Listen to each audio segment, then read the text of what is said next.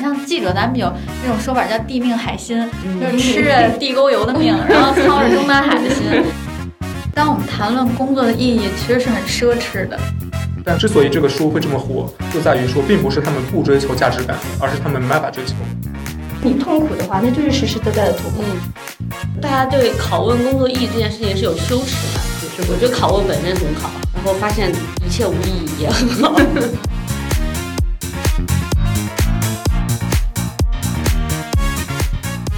欢迎大家来到 Vista 看天下杂志和 APP 出的这档播客。今天我们要讲的这个主题呢，是一个当下非常火的一本书，叫《毫无意义的工作》这本书。然后以这本书所引起的各种各样的热议，就大家对工作、对工作意义的追寻啊、大概我们要聊这样的一个主题。然后今天呢，我们请来了新青年项目组 新青的年全项目组体员工 哎，王林老师是 啊，我是文艺组的， 擅长一下，对，好，先做一下自我介绍，我又忘了这一趴。嗯，我是今天本场主持人刘庆宇。我是凌云。那请嘉宾老师们做一下自我介绍，来。啊，我是新青年的编辑晨光，嗯，陈光老师，我们的第第三位返场嘉宾了，好像。我是串场的文娱组的王林。好，王林老师，我们第四位返场嘉宾。 大家好，我是老俊金，常驻杭州，这次专门来北京参加这场重要的会议。 我有无数的，我有无数的肺腑之言想跟读者朋友们沟通。对，主要想配一下就是世界狗恶屁心工死作。了！我是韩轩，我入职就是为了参加这个播客。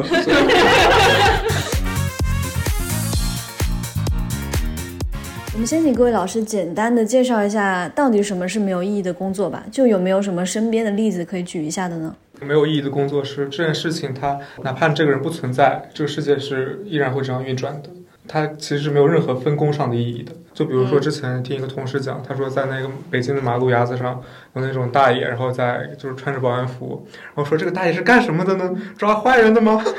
难道坏人出现要凭他去抓吗？那他的意义到底是什么？就所以不是这个人不存在，而是这个岗位可以不用这存个在。岗位就是没有意义的。嗯，对。他好像那本书里面讲这个狗屁工作的定义，就对是这比较倾向于这这样的概嗯念，。他说如何判断你的工作是不是狗屁？那就是这个工作从这个世界上消失的话，这个世界不但没有发生任何改变，甚至还可能更好的话，那个工作一定是狗屁工作。但我觉得他你看毫无意义的工作或嗯者狗屁工作，就咱们用他中文名来说啊，是就是其实他就默认好像我们就觉得工作是应该有意义的，哎对对，所嗯以当它没有意义的时候，或者当它狗屁的时候，我们就会很愤怒或者很不解。嗯就所以，就工作本身，它肯定是有功能的。就我至少要赚一份钱，让我嗯是嗯在这社会有一个五险一金啊，对吧？我要有一 个基本的一个生存。但就是在这个需求之外，你说工作必须要有意义吗？我觉得不一定，只是人们目前大家会在工作中试图去寻找这样的意义，但很多人，比如说，就像是那个大爷一样，他站在那里，他不会去想这个问题的，他不会觉得自己是狗屁工作。对，有时候我觉得咱们这代人的很多困扰，就是因为咱们想要追求更高的一种精神满足。嗯，对，就是什么要跟自我价值实现，它总要跟工作紧密结合。嗯但我觉得我们父母那代人好像就是工作就是就甚至家大务量都活是儿分嗯配给你的，对对，嗯你就老老实实干活儿， 为社会主义做 贡献就好了。所以那代人需要有一个为社会主义贡献，我是一颗螺丝钉，哪儿需要我就去哪儿的这种价值嘛。对，嗯但是我们现在已经不能被这种价值绑架了，所以我我是觉得工作是需要意义的。我的个人实现是和我的工作内容息息相关的，所以我也三十多年没有实现过自己。 天哪！所以你现在觉得你的工作是有意义的吗？好问题，当时你的编辑的想着想着决定要辞职，我操！ 不是我的错啊。 可以具体分享一些时刻吗？嗯但我跟你说，志宁老师是我见过最追求意义的记 者啊！嗯，不是，就是怎么讲？就是我们不是一直看到有各种各样的消息说你的人生是无意义的，嗯是你直到你接受了人生是无意义的之后，你再试图去寻找一些有意义的过法嘛。嗯然后意义这个东西不是本来就是基于你的价值想象出来的东西嘛？是被赋予的。嗯对，是你赋予的嘛？就可能你你对某件事情赋予意义的过程中，有很多社会规训的内容，有很多固刻板的社会标准在里面，但是它也是有的呀。嗯，就是比如说你让我去当一个开电梯的阿姨呢，我肯定是不能干这个工作的。那除非你这个钱多到了，我可以不需要去追问背后的意义。 所以还是有个平衡嘛。就是要觉得你好像在参与这个社会，你在试图让这个社会机构变得好一点儿。但我觉得，就咱们这个职业啊，其实它可能在很多工作中，特别是在年轻人的认知中，我个人认为记者好像是特别容易被赋予意义的一对个职业。嗯，因为反正我刚入行的时候，好多人都抱着改变世界的心你要是没有一点要给你这份狗屁工作赋予点意义，你想想你的工作的价值，就是你你的快乐在哪里？你写一些并不是你真正想说的话，或者你真正想说的话也不能写，然后你每天就吃喝拉撒就辛辛苦苦的在想这个选题，然后还要受经受编辑的各种各样的指责，然后一个月挣的钱还不够你出去国国外玩一趟。如果我们不再用这些虚假，但我也我也承认意义是被想象出来、被赋予的，是自己头脑中对自己的一个欺骗。但如果没有这种欺骗的话，你怎么过日子呢？对，我觉得因为媒体人有很多抑郁症嘛，就我觉得咱们这个行业的人对职业意义的这种追求要对极度的强烈，是就的高于其他职业。就一开始还有什么无冕之王来称呼记者，第四 权利。对对我觉得自己这个的嗯利益有时候给自己很大的思想包袱。就当你没有实现的时嗯候，或者实现不了的时候，这种落差就很大。那别的行业没有吗？就你想，别的行业可能比我就是挣大钱，我升职就是它是一个特别实在的。你像记者，咱们有那种说法叫“地命海薪”，嗯就是吃着地沟油的命，然后操着中南海的 心。就咱们要接受这种，对吧？就社会责任感，我觉得这个很少在其他职业里有这么强烈的一个集体的价值意义感的追求，嗯而且其实挺蠢的，就是有点 傻。这个就有点像那种。怎么讲呢？就是像大麻呀、酒精啊、荷尔蒙啊，都一样嗯的嗯。给你一种幻觉，对，就是你自己的大脑给自己设想了一个高潮，嗯，然后设想了你正在往那个高潮去，然后你也知道这其实是你的脑子骗你的，但是你同意了你的脑子在骗你，嗯然后我就生活在我脑子营造的意义的谎言里面。但是你没有挣扎吗？就是你又意识到你的理性又对，每是次个就谎意言，每次意识到说我要买机票，然后去一个不认识的地方，然后住一个八十块钱的旅馆的时候，我还是在挣 扎的， 就是我知道这是个谎言，我为什么要为了意义干这些事情呢？但是我回来之后呢，又觉得嗯还不错，但是下次再让我去呢，我还是要继续挣扎，我可以考虑不去了。 所以是有一个循环的这样的一个过程吗？对，不断的就是意义这个东西，不也就是在不断的自我拷问中，慢慢会有一个答案的吗？嗯会凸显出来。所以你觉得说你这个东西对你来说已经比较明确了，你已经不会再去怀疑了。因为我已经放弃了。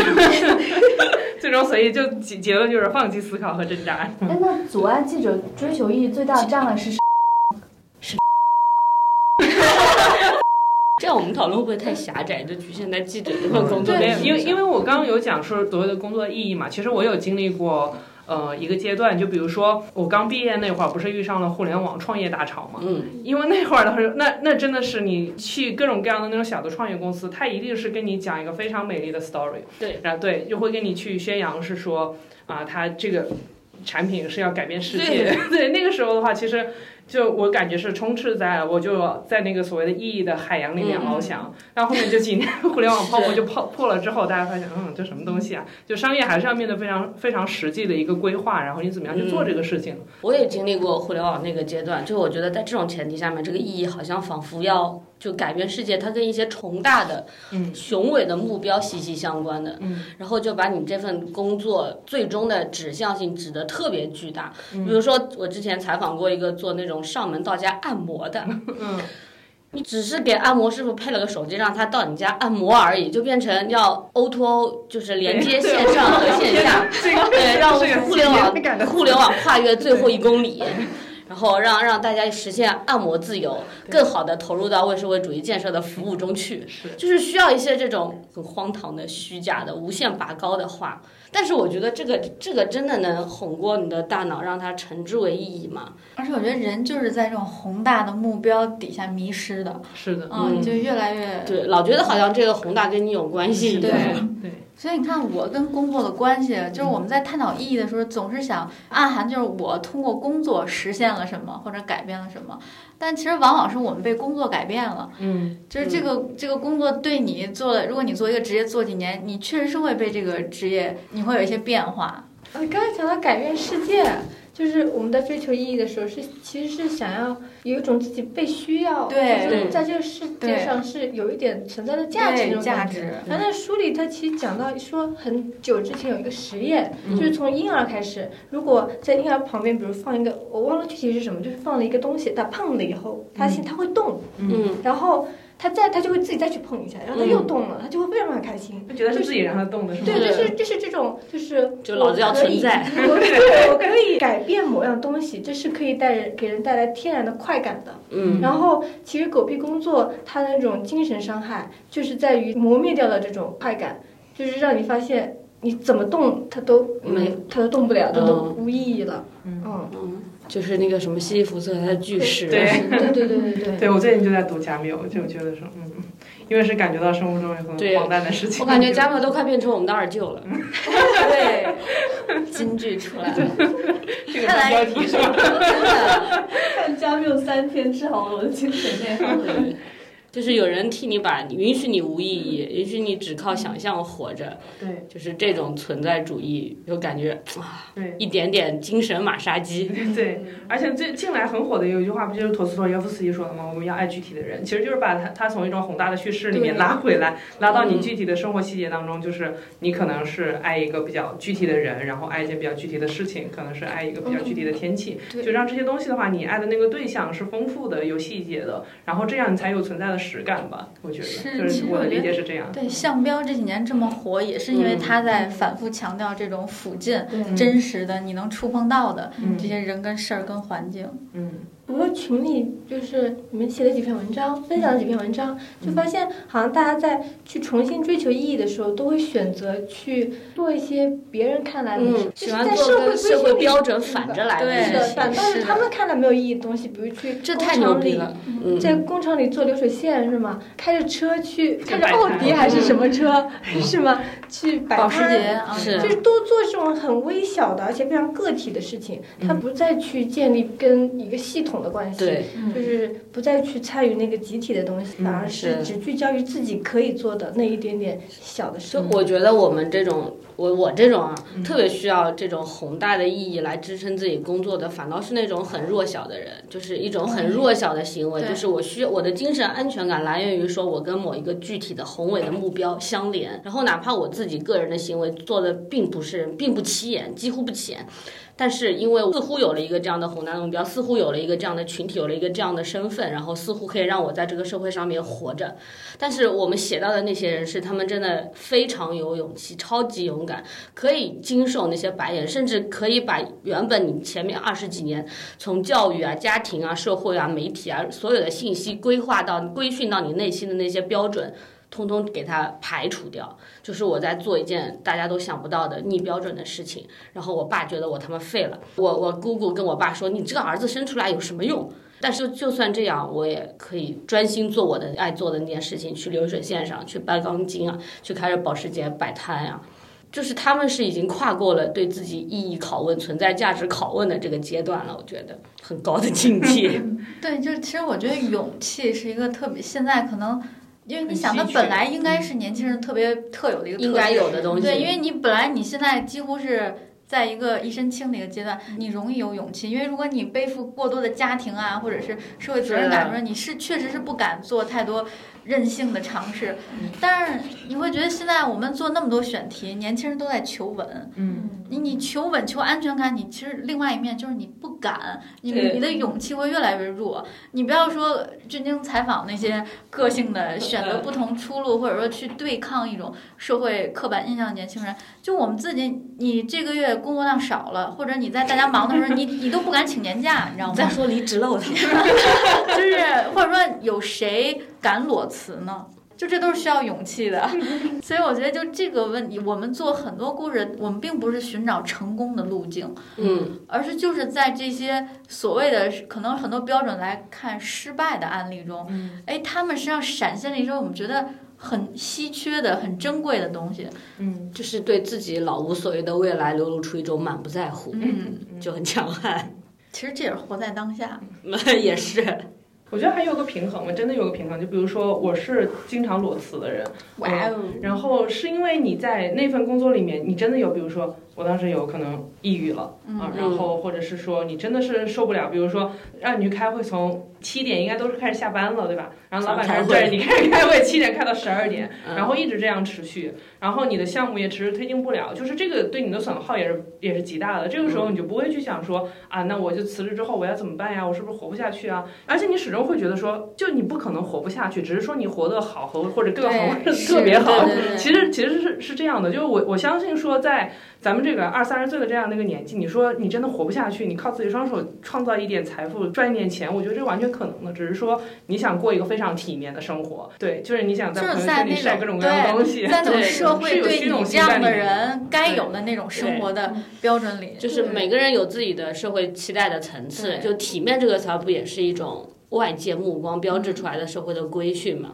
对就比如说我们默认为在工厂是不体面的，在办公室坐着是体面的，就哪怕在办公室这份工作可能是个狗屁工作，你都觉得要高于一些我们认知中工对厂啊或者什么。但我觉得在办公室的工作的狗屁程度应要该远高大于于工厂。工厂确实有实际劳动的那种。对，流水线虽然折磨人，但是这条流水线如果没有了你，它还真的没办法转下 去。所以就这个岗位是需要 这的。期播客之后会不会有一 批读者去像工工厂。厂？挺好的，拯救我们的制造业吧。我们的实业非常需要年轻的力量。但是我看你们稿子那个写工厂的有一个年轻人，他写的那个还说的那个还挺好的，就是他其实是把自己的身体交给出去，嗯但是他就换取了灵魂的自由是。对嗯，他就在那儿天天干。对他这句话说的很好，他就说我在别的地方工作，他他也是个干媒体的， 就是在什么电视台啊，然后什么什么日报啊什么之类的这些媒体干着，然后做着领导派下来的活，然后天天为编辑催稿，嗯嗯然后干的事情跟政府需要的宣传什么的息息相关。他觉得那更像流水线，而且流水线上占据的不是我的身体，是我的大脑，就是我的头脑完成了这个宣传产品其中的一环，这样子。然后你的头脑没有自由的时间，然后也没有自自己的想象空间。但是他去干一件一天八十八块钱，嗯，这种工厂的工作，但是他的大脑就开始机器的自由。其实我每次写稿的时候，我都特别理解他那种状态。就是我每次要交稿的时候，就开始就很舍不得那两三个小时的时间。就那两三个小时的时候，就互联网变得极其的有趣，朋友圈变得超级好玩。 谁要来跟我说两句话，我可以抓着他再聊半个小时。就这样，就是你要准备把你的大脑交出去了，你的大脑要被困住这几个写稿的时间了。但是他就是一整天是这样的，我就在那儿掰钢筋，然后小的钢筋呢，我就把它搬到一个什么堆堆里面，然后大的钢筋呢，我就开着那个车把它搬到一个什么堆堆里面。人也很少，又是野外，然后那种蚊子飞来飞去，声音就只有那种工厂里面那种白噪音嘛。嗯，他就会想很多有趣的事情，比如说想，如果我是一个青海人，我会怎么样解释一个青海的姑娘？如果我是一个内蒙人，我将怎么样谈一场恋爱？嗯，而且他的想象并不是说我们洗澡的时候在想操老子的未来怎么办，他想的是这种完全虚无缥缈的东西。就我觉得他想的这些东西才对得起你的大脑是自由的这件事情。但你看他想要大脑自由，但是韩宣采的人是他不但一份工作他还不够，他还要两份儿甚至三份儿，就是他其实让自己的大脑更加的占据。就嗯你采的人是什么但样？他们那个不是因为自己的身体不自由而去做副业的，而是因为他们就像最近老师刚刚说的，他们在一个庞大的系统里面感觉自己是个螺丝钉，那他们也无法把自己的意义交给那个庞大系统。其中一个人他是火车站的职员，他每天的工作大家都可以想象到嘛，就是在那里检票啦，或者是成千上万，可能几十万的人每天会从他面前经过，但他一个人都不认识。这样的感觉就像王家卫那个电影里面一样，就是一个个种竞争力呃火 车开过去，然后你一个人都不认识。呃，但是呢，他在后来去卖柠檬茶，然后很多人会和他深入的聊天，每个人都是具体的人。嗯，然后呢，还有旁边一个卖烤肠的大爷，每天去指导他说你这个摊位要摆在哪里等等。大爷还非常传奇，曾经身家千万，然后被老婆绑架，然后老婆身体绑架吧， 对出力绑架，然后勒索两千万，然后他落魄到卖烤肠。然后还有人就是看到他，他开他家很有钱，他开着奥迪去卖柠檬茶，还开着保时捷，有人和他的保时捷合影，然后还会在他的那个摊位旁边给他唱歌来引流。他觉得自己生活非常充实，因为他可以认识一些具体的人，而不是那些一万张在他面前晃过的脸庞。嗯，那是不是跟现在性质有关系的？就是他还是需要说跟一些人有较为真切的，然后较为接触深和多的接触和连接感。嗯，嗯对。对于现代人来说，这个还蛮重要的。对但是我刚其实一直在思考，呃刚一一直没说话，是因为我觉得有一个很重要的问题就是他们的经济的问题。嗯像刚刚这个开保时捷的人，因为他家很有钱，所以他可以做这件事情。嗯，然后刚刚那个对刚刚那个白钢去筋山那西个对工厂那个人，他是我朋友，所以我认识他嗯。他家每年的流水有几千万了，所以像这样的人，他也不太会，他也不太会在乎这件这些事情，他会就去嗯真的不差钱。对，不差钱，所以他也不在乎需需不需要把自己大脑交出去还是交身体。嗯而像很多人呢，他他没有办法，他只能对，只能去做这些狗屁工作。嗯，嗯对，就那采访那个辣条妹啊，就是她说的话，我还挺就挺汗颜的，让我就是我们在拷问说你一个人是怎样被流水线异化的时候，她也说了说我在工厂里面就好像是聋子，但是过了一段时间之后我就适应了，对无无无感嗯无感了，也不难受了，不怎么样了。然后他说他以后想换一份好一点的工作，我我就很好奇他好一点的工作是什么。他完全没有提工作内容，他就说比如说包吃包住，一个月有多少钱嗯就可以了。就是人家苦于奔忙的时候，嗯他是不需要意义，或者这个钱本身就是这份工作的意义所嗯在。他的意义在于，他可以用这笔钱去供养自己的家庭。对，所以我们看到的这本书引起的强烈反响，会不会只是这个圈子里的自嗨啊呀？我觉得至少会是，比如说他是在青年里吧，嗯对吧？然后或者说高学历的青年里，嗯他确实是有一个圈层的问题。嗯但我觉得还能有这种自嗨就不错了。嗯，就对我，们还需要一个二我舅们还来在做一些探讨这个对，问题。 还需要做一些心理马杀鸡，说明你还有心。 对，嗯，他最初提到那个狗屁工作的时候，是很多年前那个占领华尔街嗯那个时候，他发表了演讲，其实那个时候提到了这个概念，然后得到很多反响。那我觉得他这个整个概念，包括他这本书，都是建立在比较高的一个层次上，就是实际上对于普通的劳动者来说，可能还没有到要思考这一块，或者也没有闲暇去思考这一块。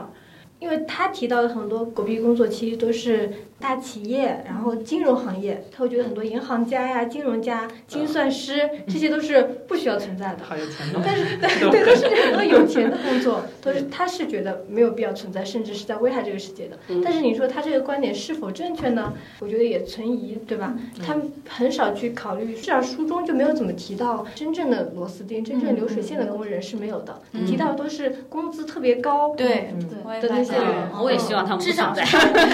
在。是 把资源就是分配一下就给大家。嗯他这里好像有提到两个概念，一个狗屁工作就是拿着挺好的工资，但是做着毫无意义的工作；还有一个是拿着很低的工资，做着呃很糟毫无意义的工作，叫做狗屎工作，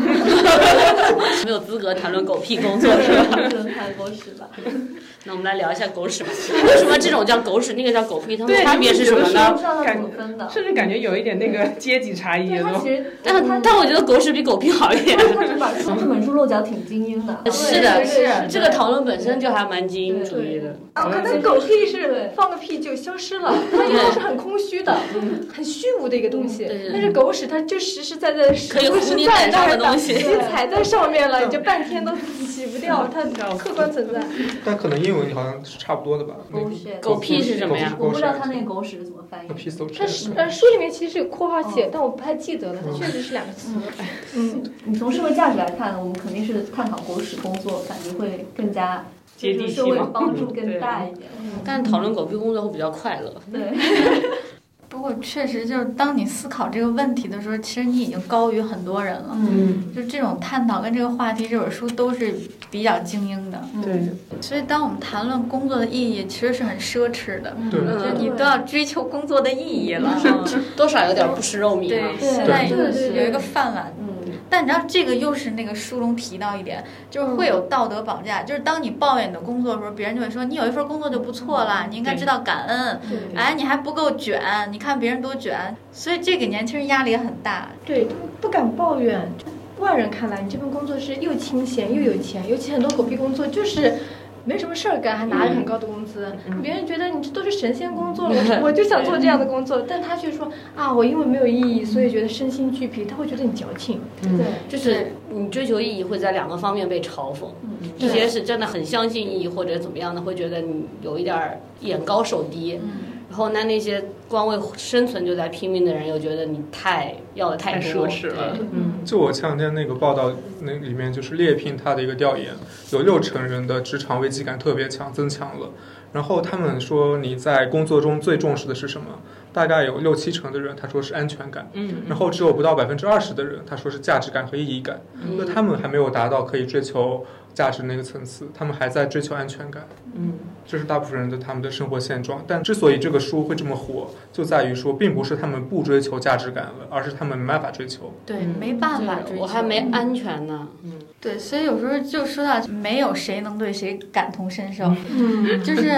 有那个事业单位的朋友，就是也学历挺高，就本来有特别就像你那写的有特别大的抱负，想在这个工作领域去实现啊，然后也很热情，但是最后发现就是，比如你想做什么都需要资金。这个地方做的不够专业，就是因为没钱。嗯然后，而且你越干，比如想尝试更多新媒体啊，跟更多的观众去互动，你就有可能犯错。嗯然后呢，领导就可能就觉得，就是为了避免这系列错误，也不是，他就你知道，就感觉拳头都打在棉花上，嗯越想努力，最后他就会感觉很不好，然后别人还好像显得你怎么老爱，呃，找事儿 出风头，或者是不老老实实干，老让他干一些搬东西啊，就是很无用的事儿，然后他自己情绪上、身体上也累出各种毛病。嗯所以他现在就是死心了，心灰意冷。但是你知道他们家在北京有两套房，而且在二环 里。我作为朋友，我都会觉得，我会觉得你有点娇气吧，对吧？你想，你事业单位又稳定，嗯有那么累吗？有那么……但是你知道，对他来说，他每天去身体力行做很多事儿，他就是到极限，而且确实也真的是没让他闲着。嗯只是每个人的那个他的那种感受是不一样的嘛，嗯。所以我问一个外地人的问题，就是如果你是北京孩子，然后你家境又很不错的话，那是不是有更多的条件去尝试说自己更喜欢，或者是说去追寻所谓的自己意义呢？确实是。那你怎么来干这个了？不是，不是你说那个朋 友，对，我觉得确实是这样的，而且我觉得不止北京，我觉得任何比如大城市城市都这本样地。人，他没有一个租房啊或者是什么这些最紧缺的经济上的压力。那肯定谁不想做自己喜欢的呢？我就发现，往往就是这个对工作失望特别大的人，他往往一开始抱了特别高的期望，是真的想嗯，投入特别多的情感在里面，嗯最后发现因为制度原因啊，或者这个环境不允许你做很多，就打击越来越大。就越试图寻找意义，就是基于天真的，对，因为天真所以要对找意义。而且他往往其实是那种特别好的学生，我那个朋友也是一路三好学生，嗯他觉得这个是，我觉得我努力工作，我想让这个事儿变得更专业、嗯更好，有什么错呢？对他觉得他在做对的事儿，所以当因为各种人际关系啊，或者制度，或者是资金问题没有实现的时候。他就会很委屈，嗯就真的会有深刻的自我怀疑，就觉得难道我学的这个学历没用吗？还是嗯我到底错哪儿了？因为他确实没错，嗯但就是他不适应这个环境需要的东西。那个书里面，因为举了很多例子嘛，因为这个作家他相当于之前写那个狗屁工作的一篇文章之后，就收到了几百上千个读者的来信，就他们就叙述自己的工作有多么狗屁，嗯然后他现在很多会因为狗屁工作而觉得，呃，用现代话来说精神内耗，会嗯自我怀疑的人，都是那些。很优秀、很勤劳、嗯很有抱负的人，越是这样，就是他们认可工作道德，认为努力是正确的这一是批人，才更加觉得对无意义感到失望，他嗯们而且他们会怪罪在自己身上，因为嗯，他们找不到理由。对，因为他一直相信说努力会有回报，或者说努对力对他就能对做出一点事情，现在发现哎，他努力没有用了。对，而嗯这也是从学校到社会的一个无法适应吧。就学校的时候都是我努力了，我就有回报，我就会有成绩啊，被老师同学，对吧？然后到了工作上，发现呢，我怎么努力都没有用，反而努力了还会被领导就挑刺啊，各对种。对嗯，这我觉得不是因为个人努力或者不努力有没有回报这个事儿，是我觉得一开始对这种工作，它工作它本身不是一个人的事儿，它是一个参与一个系统的工作的系统的运行，是你作为学生的时候，你并不了解这个系统是怎样运行的，你作为其中的一员，你要怎么样参与到这个系统的运行，然后你努力蹬两脚，这个系统能不能走得快点儿，这些都是基于你要在这里面之后产生了理解，然后才会有别的期待。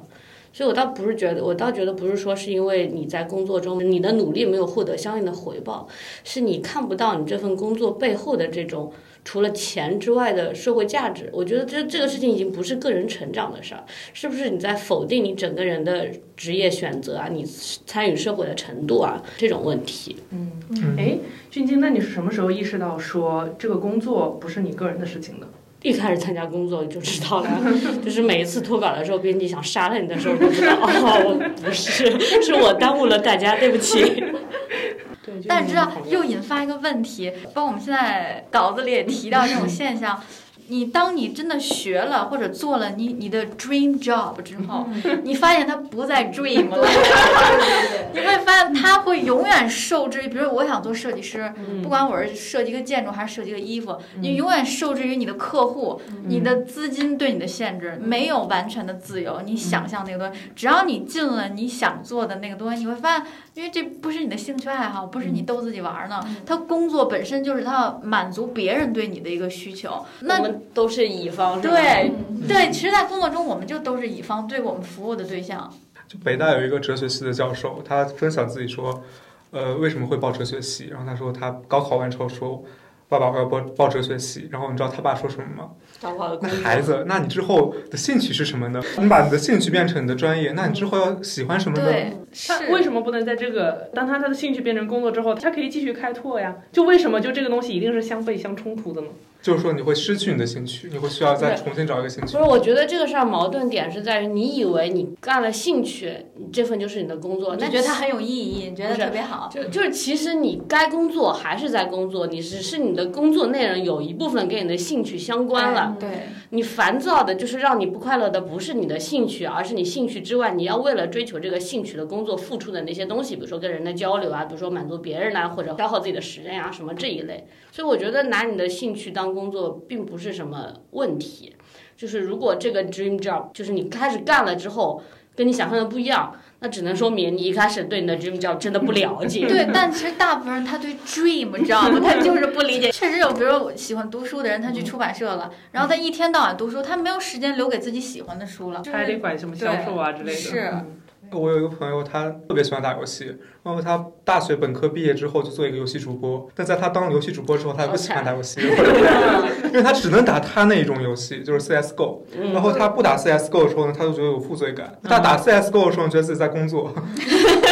但是他不能抱有更清闲的心态去玩别的游戏了吗？他那个工作，第一是很忙，第嗯二是他打别的游戏呢，就会觉得就是刚刚说那个负罪感的问题。对，就是我是我是想了解说这个负罪感是如何产生的。如果他小时候玩游戏，他都无所谓。这我也不太清楚他为什么会有负罪感，就是可能好就像像我们在写稿子，然后突然你不写这个稿子，你要把它发在你自己的公众号 上，一分钱都拿不到。我觉得自己的兴趣爱好就是电影，而且我觉得它是我最大的也是最主要的兴趣爱好。然后我又靠这个来工作挣钱，就会导致快乐吗？呃初期承认我初期其实是有快乐过的，有嗯快乐过那么几年。现在然后后来你就会，因为当它变成一份工作之后，你会带有很多不纯的目的去做这个事情。比如说我看一部电影，我就会想它是不是适合做一个选题啊？对对，呃你们的是这样兴趣这么的高贵吗？就是不能让工作玷污了它，是吗？ 也不是，就是因为越到后期，你会去跟钱挂钩，你会去跟利益挂钩，你会有很多不单纯了。对有想很法多那种观念会灌输给你，就是你这个效率，也你是不是我看这部电影我花了两个小时，那我是不是能够在里面，要是能提取一点价值出来，一点利益出来的话，是不是就可以让我另外的主职工作稍微轻松一点呢？就当它本身成为一份工作之后，我就会害怕浪费。嗯，嗯，就是对工作要求的的这个效负罪率感， 对，算这来种源吧对，我觉得那种负罪感就来自于效率。就像我，那我看了一堆没有用的片子，我就会想，那意义是什么呢？所以这个真的又回到意义上来了。尤其以前可能你看一部烂片，尤其学校的时候，你看一部烂片就，哎呀，我就浪费两个小时无所谓，反正我时间多的是。嗯但现在你工作了。你的时间本来就非常有限的情况下，我就担心去浪费了这个时间，嗯我就不想再去看那些评分低的电影啊，或者嗯觉得跟我的工作一点都不搭嘎的电影，我会尽可能的先去优先选那些我可能可以把它用得变成着的嗯对，用得着的、有用的、有价值的或者评分高的，这时就间实用变性占据了上风。呃所以工作本身是一件功利的事情，嗯，是对对，我觉得这是他的本性。， 嗯对，所以意义就是功利的东西。我本科的时候也很喜欢电影，后来我研究生学电影之后，我也不不怎么喜欢电影了。就我发现自己爱好它是一个很随心所欲的事情，它是你想爱它的时候你就爱它，你不爱它的时候你没有负罪感，你随便找一个事情你去做它都 OK。但是当它跟学业挂上钩，当它跟工作挂上钩，当它跟一系列的体制体系、一些规范的东西挂上钩之后，你这个东西就变得很呆板了。对你就会磨灭掉一部分你对他的爱好。感觉像谈恋爱就是从情感变成了关系之对后，， 是你的就呢。你必须要承担某些责任的时候，这个东西就不太单 纯了。本来说的只是想离职，现在说的都想离婚。 对不起，浪费 了。最近老师讲一句，就是意义是功利，嗯，但我想，我觉得可能意义是寻找这个事情里面不功利的那部分，但就是因为找不到或者嗯很难找到，反而变得很沮丧、很挫败。嗯功利对，的社部分会告诉你意义就是功利，但是实际上你是想要寻求那个不功利的东西。嗯但其实我觉得，就是这本《狗屁工作》这本书，它有一个点我也不太同意 突啊，然拉回来，就我觉得，对我觉得没有他这个工作，他还是站在一个比较高的层次上去说。你像刚才咱们举那几个工作，比如说穿制服的那种保安，或者是嗯维持治安老大爷，你真有一个危险分子，那老大爷可能体力上确实也杠不过人家，但是他就是一个威慑作用。嗯啊，就他在那儿，就跟不在这儿有一个人，对吧？就是会有一定威慑作用，但还是有意义的。你包括你洗碗，你能说洗碗没意义吗？对吧？它让碗变更干净了， 然后它可能比那个洗碗机更省水，更怎么样？就是说，它只是说这个意义也分很多层次。当我们能坐这讨论工作的意义，那肯定我们的本来那个格调就比较高了。就是我其实我觉得，如果这工作真的完全没有意义，它就不就没有。就这个岗位啊不应因该为存发在钱的人也不是傻子，他不会完全给一个没有任何意义的嗯人发钱 还的。真有，就是我之前 做过，来，我之来前在大学大学做过行政，其实很多没有这是另外一个系统的事 情。很多没有意义的工作，其实，在行政里边儿，就比如说当时那个学校要有一个要让学生签字的嗯，然后呢，有一个人他就不来，他过了十天半个月才来，来了之后呢，我也不知道怎么处理，然后我的上级和我说让他签去吧，然后签完之后呢，他就走了，然后那个领导说你把这个纸扔了就得了，因为签这个没有任何意义的。他来晚了，那他让他应付一下，签了就得了。所以他来也是没有意义的，我让他签也是没有意义的，我整个工作都是没有意义的。我也不知道他为什么让他来签这个字。其实那本书里面有讨论到刚刚晨光老师说的那个问题，他其实提到一个点，就是为什么有这么多毫无意义的工作，就是说他提到一个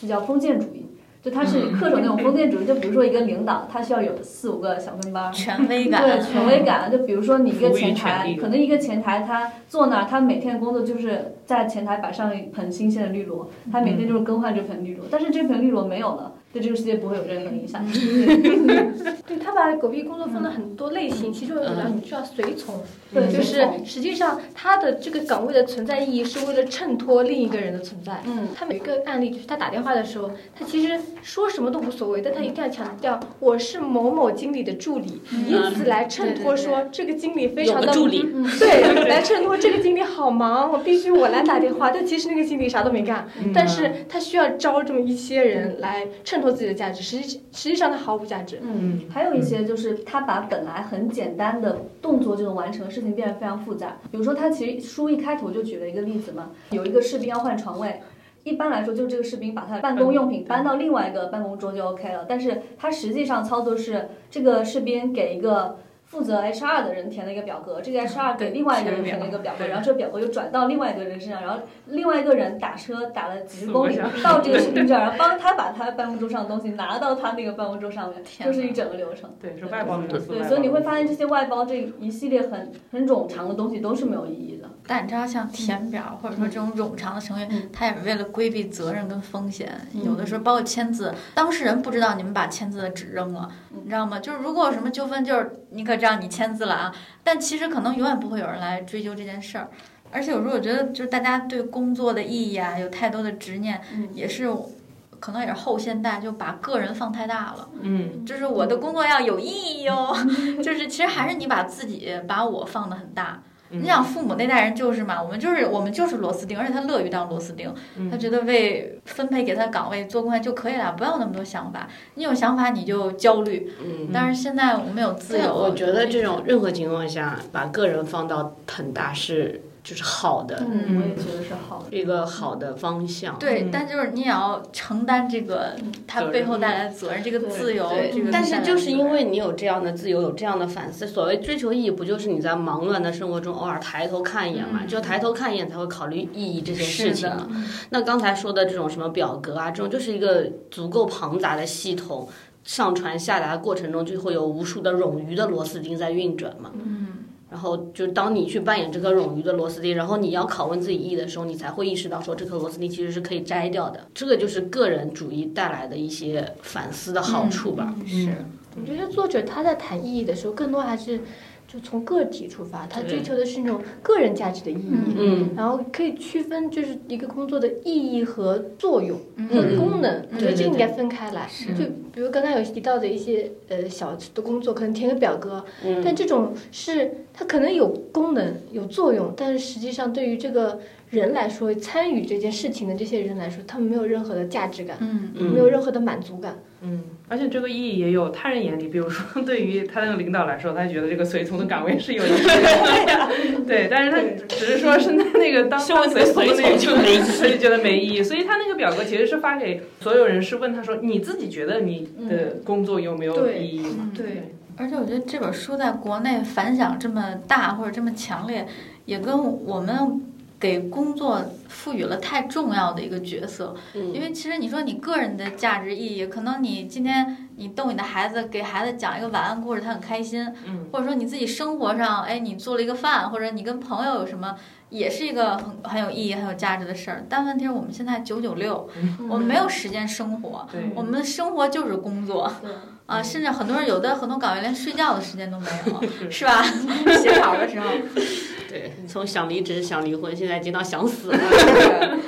嗯有时真的就是工作的奴隶，奴隶去质问工作的意义。嗯是， 我想起来，就是我前两天去吃饭，有叫做七寻八找的饭店，它在北京的那种啊，胡同我里也面去了，在雍和宫后面。对对对对对。这感觉会变成一这里个边有一个员工在干嘛的呢？他坐在那个胡同边上，然后看你找不到路，你再找七零八找吧，零边然后自己右拐。他的工作就是干这个。这工作很有意义啊！你想，他帮助了多少人，他给这个店带来了多少的收益，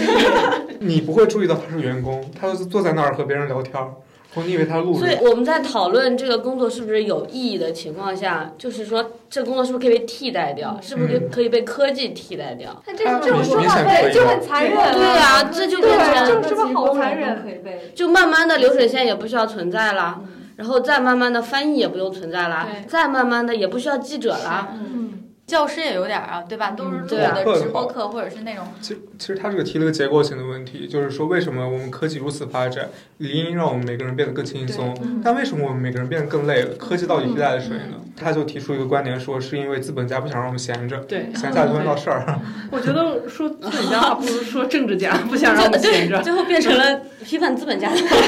但 所以他就是是精英左派嘛，去批判资本家的。我觉得确实生产过剩也是全球的问题。你是像这个问题。包括抖音上各种直播间卖，你说我们真的需要那么多东不西需吗？要，我有时候就想，但我们 买了它都没有对，用我的也觉东得，西就了是。你你真的说，不管你在哪个领域，你觉得你生产的产品或者服务，它真的需要那么多吗？但是没有办法，就是因为你人有很多，然对，后你就就要啊生产产力很出，过所以剩它背后确实跟资本有关啊。嗯而且我觉得过度生产，就生产很多产品这个事儿，就是我们其实是从这种稀缺的社会走过来嗯的，所以我们觉得说一个东西就应该物尽其用，放在那个位置。但其实理想的社会是充满冗余的，就是充满选择权的，就是有很多可以被抛弃的选项的。嗯，就我觉得那才是正常的，就是幸福的生活的状态，就是我是可以浪费的。我努力的，我努力的产生的一些产品是可以被别人浪费掉的。嗯刚刚说的选择那个点是挺好的，就是如果因为有更多的选择，它意味着说我们有更多的自由嘛。嗯，而且我觉得这背后有一个比较残忍的问题，就是有意义的工作它肯定是少数。嗯，那你怎么就觉得你是那个能符合这个少数工作需求的人呢？可能就是好吧，我们按照大家理想的这个设定，我们一删掉狗屁工作，我们只留有一岗位。那你觉得你能竞争到那个岗位吗？现在很多优秀的人连狗屁工作都没资格有，你知道吗？是在这么学历呀、然后各种都是淤的情况下，所以你说你不卷，你你卷来卷去，卷到一份狗屁工作都该开开心心的，那这现就是在很残忍的一个事儿。有意义的一定是少数的。什么是有意义的工作？哲学家有意义吗？你说的这个哲学家，他已经是某个行业里面的最高级的那批人了，对他是某某家了，已经。医生医生肯定是有意义的呀，嗯重要的，这都不是意义的问题了，这它就是重要的。对医生有意义那必要的，那那种赤脚医生呢？那也有意义啊，或吃者养生也能，就或者这是样像余华那样，我一开始的工作就是我啊拔牙学了三天，然后天天给人拔牙。 拔牙有意义啊，那人家疼痛难忍。嗯对，这个意义还是得自己出发，自己去判定自己的工作有没有意义。嗯，同样是流水线，就刚才那个身家几千万的人，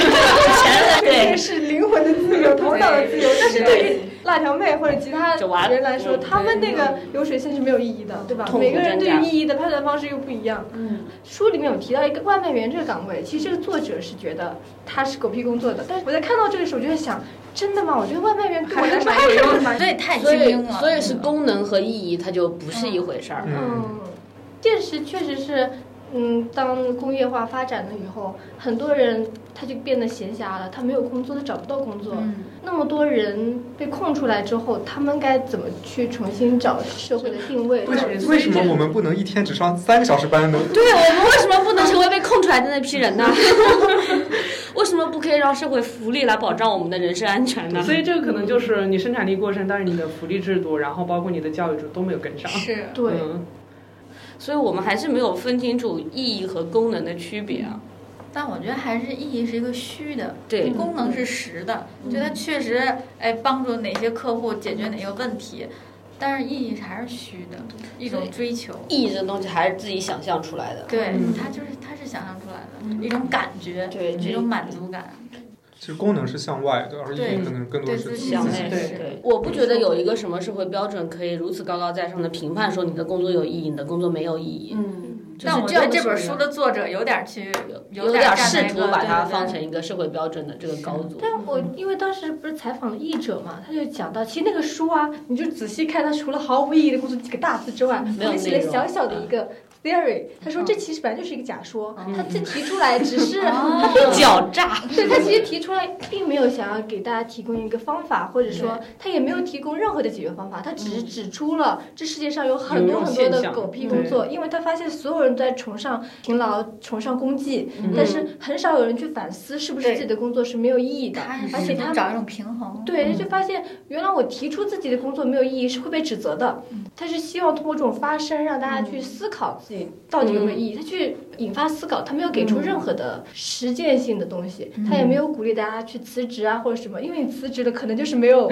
没有收入了。狗屁工作也 没有。对他只是想说，你们可以思考一下自己是不是有意义，以嗯及在自己的那个渠道里面找到一点点的嗯意义的可能性。嗯，因为很有可能你辞了这份工作，找了下一份工作还是没有意义。就像我们这期播客一样，我们也没有任何的结论， 甚至没有看得出意义到底是什么。但是也许，但我们度过了一个愉快的下午，但是我觉得也许有的，假如有的听众的话，他听到了，他可能会也会觉得说，哎，那我去想一想，去思考一下，看看嗯，该人辞生职辞职啊！嗯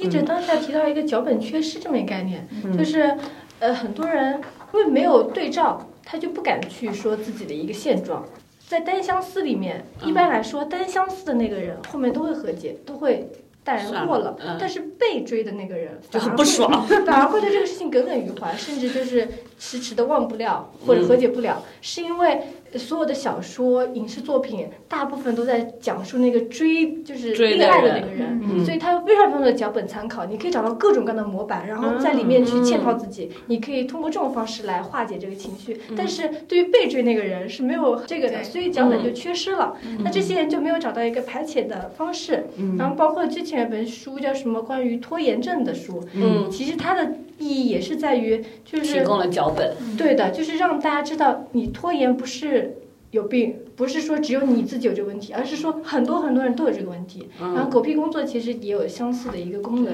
就是让你知道，并不是只有你在遭遇这些痛苦和精神折磨。嗯就算你工资很高，而且很闲，但是你痛苦的话，那就是实实在在的痛苦。嗯，就是只要知道大家都在痛苦，痛苦就稍微缓解了一些。 对对对，它他它是个不共用同体就不需要完全是内耗，没有必要完全指责自嗯己，而是实际上这是一个普遍现象，这是一个结构性的问嗯题。感觉会更绝望哎，就是你发现很多人跟你一样都面临着结构性的问题，但是个体是改变不了的。它其但实是嗯个体还是有一些作用。其实我觉得这个问题在国内是这么大的一个问题，共鸣就因为我们就是刚才提到对现实一个职业一个工作了解太少了，嗯可能我不知道是不嗯是职场爽剧看多了，或者是大家看就会电影啊、好莱坞那种，求，你会觉得啊，大学应该谈恋爱，嗯嗯然后进各种社团，然后工作之后就是逆袭，然嗯后升职，然后或者在怎样的一个环境里施展自己才华。嗯就我其实一直都是有点悲观的，我是比较喜欢把事情想得不好，嗯然后现实一点儿，然后这样，当你取得了一点儿，你还挺高兴的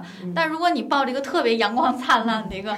过于积极乐观的幻想投入到职场，我觉得确实受挫比别人要高一些。也许就是很多人处在一个幻想逐渐破灭，然后对新的自我逐渐重建的一个对嗯过程当中吧。其实是这样，那这真个话的确有实是破会有痛力苦的。。嗯嗯，我还挺怕这个新的自我是一个什么样的自我的。嗯 但是你坚持了呀，你可以现在我坚没持有啊， 我坚持个蛋啊！我坚持，我还在那儿待着。现在很多在讨论内卷啊，然后吐槽自己工作，我觉得这其实也不是一个坏现象，嗯因为至少大家意识到了这个问题。嗯，是然后很多越来越多的人会选择说，我就逃离北上广啊，或者逃离大厂啊，嗯就是这种是他们至少意识到了我在里面是痛苦的，嗯对，然后他们会选择一种另外的方式是。对，嗯嗯，我觉得这种任何一种主动的选择，然后可能跟社会期待相违背的选择，都就是是值得对你尊既重。然敢于违背社会期待，就说明你的心里真的很想这样做，嗯是嗯那就都是很了不起的，对让人羡慕的选择。是嗯，而且包括我们也做，就是回农村盖房什么的，嗯，对，就是我也有数字游民去大理这种地方，嗯我有时候会觉得这是一种自我放逐，或者是逃离北上广，对吧？？但其实它是一个主动的行为，对啊，我觉得这也是一种胜利，就对是对你你选择了一个，而且其实这些结果，首先做出这些选择的人不不是都是有钱人啊，嗯很多人也是普通人，或者说经济上比较困难的，嗯就他们有的时候真的就是你敢于走出那一步就是胜利，嗯，嗯，嗯，对啊，以及是逃离北上广，为什么是逃离北上广？北上广有什么了不起的对？啊对 啊，我们好像老应该改成抛弃北上 广。对对，不要老以失败这又是者个的表角演色对对对对。是抛弃北上广那，这种案例越来越多，也会给一些本来犹豫的或者不敢的人，他们想，是既然有那么多人敢做，那我也可以去试一试。啊对呀、就就是是没有每一可怕的个做嘛出试图反抗社会标准的人做出来这些选择，都是对这个标准的刻板印象的一次打击嘛。对嗯，都是都在趟出新的各种各样的路。其实这也是向彪他们说过很多的，就是不要在唯一的真理观、唯一的正确观嗯啊，这样做才好，才叫成功。是的要走出那个东西。陈嘉映嘛，走出唯一真理 观。所以这个拷问意义也是这样子啊，嗯，就是我们对意义也没有一个确切的定义。对，但其实这种探讨也是一种哲学上的探讨，对，就是质问你的生活。看你自己咋想的，对。就这样。这说明咱们还有时间从工作中抬起头来。对啊，就是感觉很像陈嘉映另一本书，就是何为良好生活对。 其实我就在对想对说，下一 个播客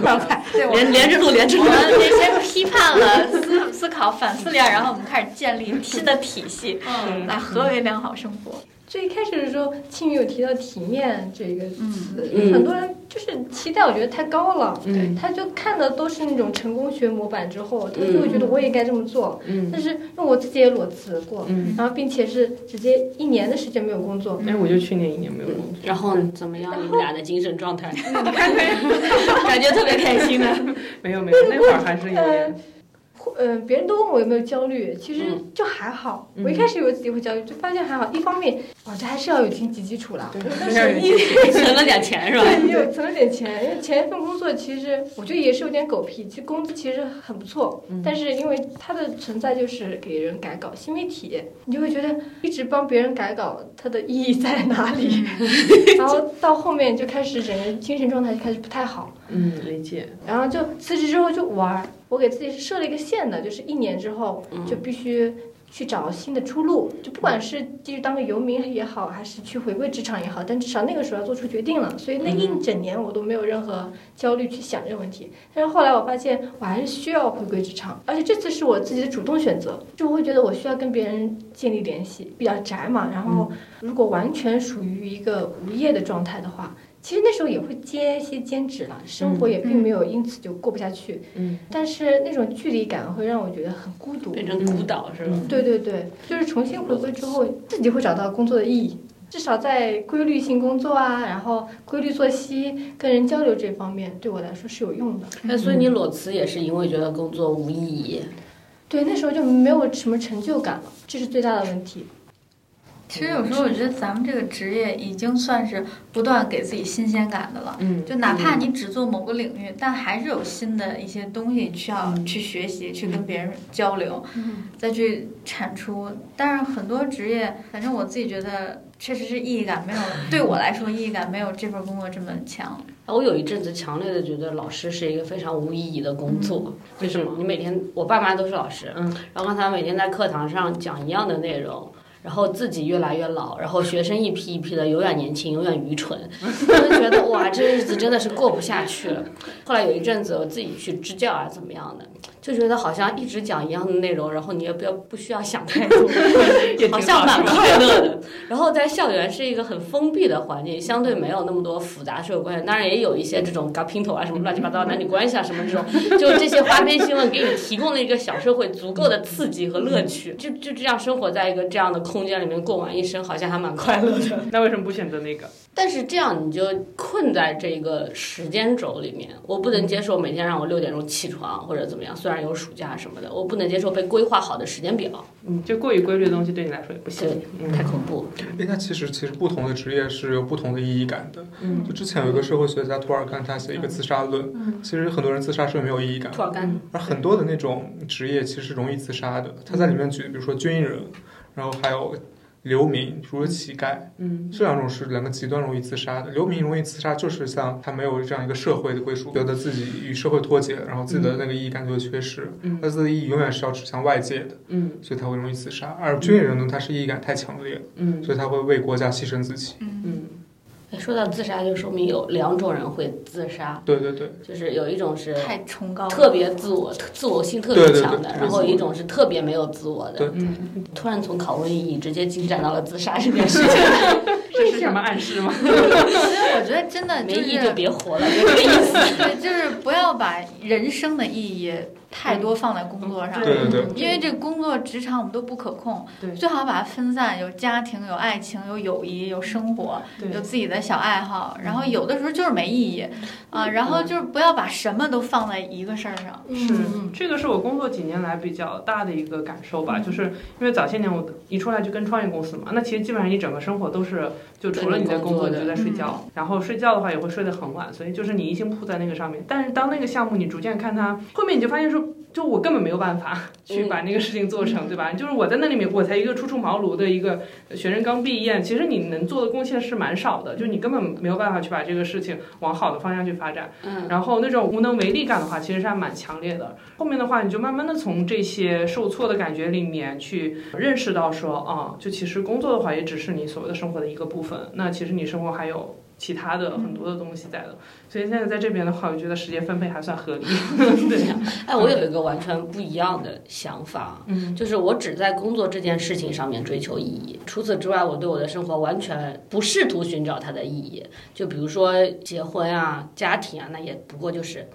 就是到点了你就结吧，要结要离都 行。然后就是比如说你怎么山样河离，对 都可以。然后你要怎么样安排你的业余的时间？你看一本很烂的电影，或者看一个无脑的但是很快乐的侦探小说或者轻小说那种都可以。就我在工作之外的时间不需要意义。所以我刚才就说，俊宁老师是我见过最追求意义感的， 人，因为他只在这个领域追我求。只在这儿，我只需要动脑子的时候，我需要它带给我一些意义。除此之外，我就享受我那毫无意义的摆烂的、不出门的、两天也不洗脚的生活。我觉得辞职是一件，偶尔辞职也是一件不错的事情，因为 就是对跳出这个事情。我一开始挺工作狂的那种，对基本上就是要每命天十二点。才把稿子发了，然后回到家就是两三点、三四点，然后整个人的身体状态也就不太好，嗯就早上起床就开始哭，哦，好惨！半夜十一点就零发稿的那个阶段，因为每天发嘛，很焦虑零。发稿就开始非常焦虑，我甚至也会开始哭，偶尔会出现这种情嗯况。以泪洗面，你就知道自己不太对了。然后后来就辞职了。那经历一整年的休息之后，到后期你又会重新开始考虑说，那我不工作是不是有意义？这样玩的挺开心的啊，全国各地旅游啊，然后跟朋友玩玩闹闹的，其实也没有说把自己变成孤岛嘛，就活动还挺多。但是我也还是会考虑说，那这样的生活是不是有意义？嗯然后再重新回归职场之后，我觉得自己的就是工作态度跟以前就完全不一样了。我就是我刚刚在找工作的时候，我想我要跟以前一样卷，我要卷死北京城。谢谢你变了，卷平底都，上海到北京嘛，那那时候我觉得我一年都没干活了，我现在精气神丰汉，我一定要狂干，我要卷死所有人。实际上并没有，对因为我已经经历了那个非常闲适的放松的状态之后，卷不动了。卷不动了。一方面 是卷不动了，一方面我发现卷没有意义，没有必要卷。我会觉得过几年回二线城市也是没有问题的，我不再抵触这个东西了。嗯然后在一线城市，我也不会再追求像之前那么高兴，就是差不多也就得了，就是就是就是工作的和生活和工资这三者达成一个平衡。是我有生活有工作，然后这工资也能够那个应付我现在状态就行了。嗯你不要追求那么体面的、那 么精致的生活的话，嗯，我会觉得其实生活成本并没有想象中那么大，是因为在那一年放空嘛，我是搬到了二线城市的。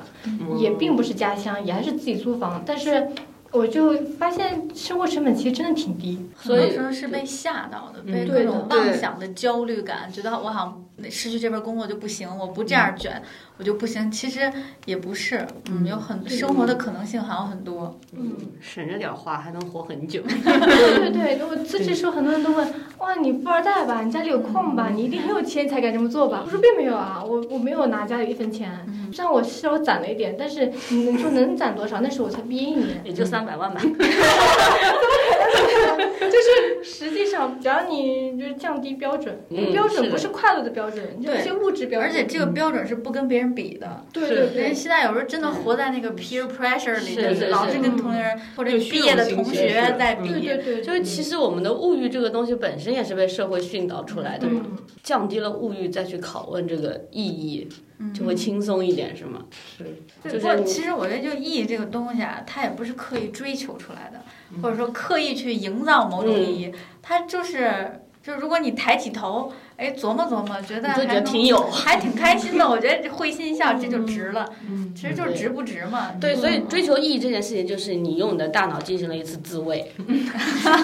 这又是标 记，就是仅此而已。它就给你给你在日常的这种工作中，不断的需要一次两次的自慰来让你继续下去。嗯就是你也知道这个这个快乐是极其短暂的，就是在你思考的时候，它可能给你带来一点儿那种突然的空白的迷茫的快乐，就这样。其实都是大脑在骗你自己，但是你要允许你的大脑骗你。但有时候我真觉得，在这个问题上有困扰的人，他就是很优秀的人，对自己要求比较高，嗯他才会被这个狗屁工作或者工作的意义这种问题困住。你要是更洒脱一点儿什么的，可能也会让自己更快乐一点儿。嗯，我觉得这分对什么样的人说。如果这个咱们读者本身就已经很优秀啊，对自己要求很高，那其实有的时候也允许自己过点无意义的生活也挺好的。嗯，如果对自己要求很高，那就去选择一份有意义的工作。当然，前提条件是你要知道意义这个东西是大范围内是不存在的，嗯，对这东西也不能有执念。嗯该认怂认怂。对，但我觉得要参破这一点的话，就是真的从，因为我是感觉你从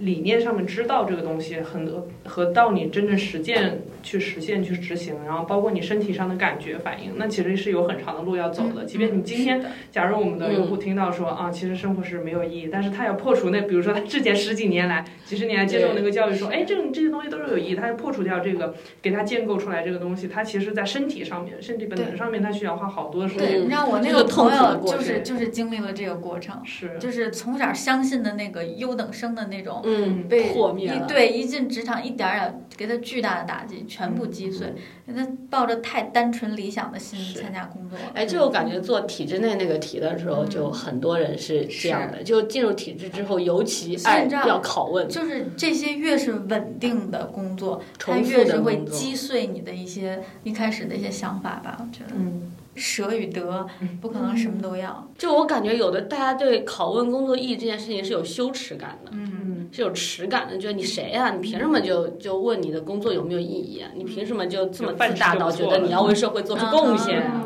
对，是我会啊觉得拷问本身很好，然后发现一切无意义也很好。但确实是在逐渐接受说生活本身无意义这个事实。